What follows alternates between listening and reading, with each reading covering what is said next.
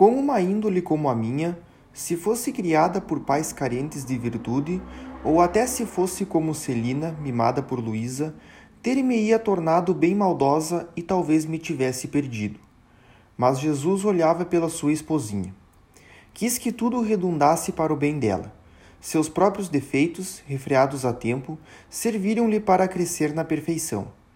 Tendo amor próprio e também amor do bem, tão logo comecei a pensar com sisudez, bastava dizerem-me que alguma coisa não ficava bem para que não precisasse ouvi-lo dizer duas vezes.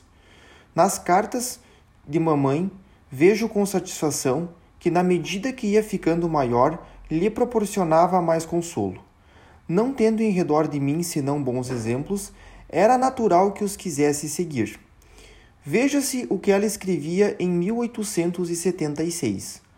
A própria Teresa, que por vezes quer pôr-se a marcar suas práticas religiosas, é uma criança encantadora, sutil como a sombra, muito vivaz, mas seu coração é sensível. Celina e ela querem-se muito. Bastam as duas para se entreterem. Todos os dias, depois de terem almoçado, Celina vai buscar seu galinho. Pega ao mesmo tempo a galinha para Teresa. Por mim, não o consigo, mas ela é tão ágil que lhe deita a mão no primeiro bote.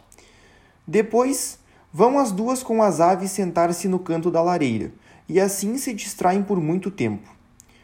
Outro dia, Celina deitara comigo. Teresa deitara na cama de Celina no segundo andar. Tinha estado com Luísa. A trouxesse para baixo, a fim de lhe porem o vestido. Luísa sobe para buscar. Encontra a cama vazia. Teresa tinha ouvido Celina e descera com ela. Luísa lhe disse: não queres, pois, descer para te vestires? Oh, não, pobre de minha Luísa, somos como as duas franguinhas, não podemos separar-nos. Enquanto assim diziam, abraçavam-se e aconchegavam-se uma à outra. Depois à noite, Luísa, Celina e Leônia foram ao círculo católico e deixaram a pobre Teresa, que bem compreendia ser muito pequena para ir junto. Dizia: Se pelo menos quisessem deitar-me na cama de Celina, mas não, não o quiseram. Nada falou e sozinha ficou com sua lamparina. Um quarto de hora depois dormia a sono alto. Outro dia a mamãe ainda escreveu: Celina e Teresa são inseparáveis. Não é possível pôr os olhos em duas crianças que se queiram tanto uma a outra. Quando Maria vem buscar Celina para a lição, a coitada da Teresa se desfaz em pranto. Ai, que acontecerá com ela? Sua amiguinha vai deixá-la. Maria fica com dó. Leva-a também e a pobre pequerrucha permanece sentada numa cadeira duas ou três horas. Dão-lhe pérolas para enfiar ou um retalho para cozer. Tem receio de mexer-se e de vez em quando solta fortes suspiros. Quando a agulha se desenfia, tenta enfiá-la de novo. É interessante observá-la como não o pode conseguir e não quer dar trabalho a Maria. Sem demora, a gente vê duas grossas lágrimas correrem-lhe pelas faces. Maria não tarda em consolá-la. Torna a enfiar a agulha, e o pobre anjinho sorri através de suas lágrimas. Lembra-me com efeito que não podia ficar sem Celina. Preferia sair da refeição antes de terminar a sobremesa do que não lhe ir atrás, tão logo se levantasse. Virava-me em minha cadeira alta a pedir que me descessem, e depois íamos brincar juntas. Íamos às vezes com a pequena pre prefeita, o que muito me agradava por causa do parque e de todos os lindos brinquedos que ela nos mostrava.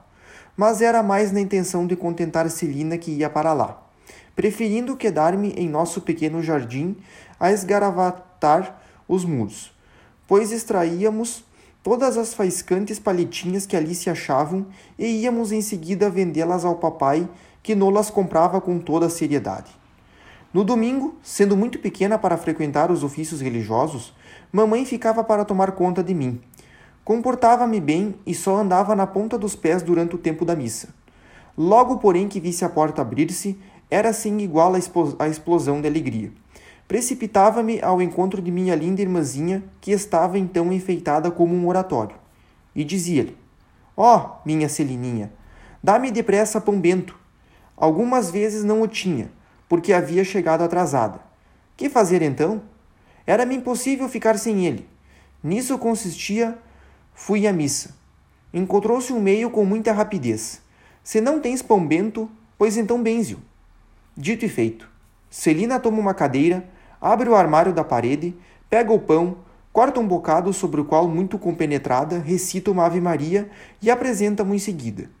E eu, depois de ter feito com ela o sinal da cruz, como com grande devoção, achando-lhe absolutamente o gosto de pão bento.